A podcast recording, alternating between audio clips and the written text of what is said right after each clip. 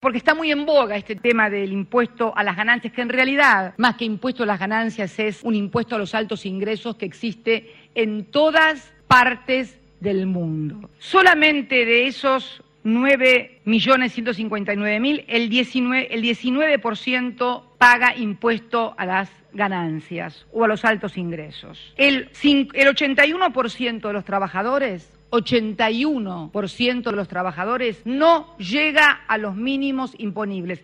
Estoy hablando de los registrados. Vuelvo a reiterar, tenemos un 32 en negro y tenemos un 7% desocupados que están cubiertos con la asignación universal por hijo. Y acá está la gran madre del borrego, del dorrego, como decía un amigo mío. De estos 62 mil millones de masa salarial registrada, el 19% de los trabajadores se queda con el 41% y el 81% de los trabajadores se queda con el 59%. Que esto de hacer socialismo con la plata del Estado y de los demás, pero cuando te tocan a, a tocar la tuya, te convertís en el liberal más acérrimo, me parece que hay que rediscutirla, sobre todo si te querés seguir llamando peronista.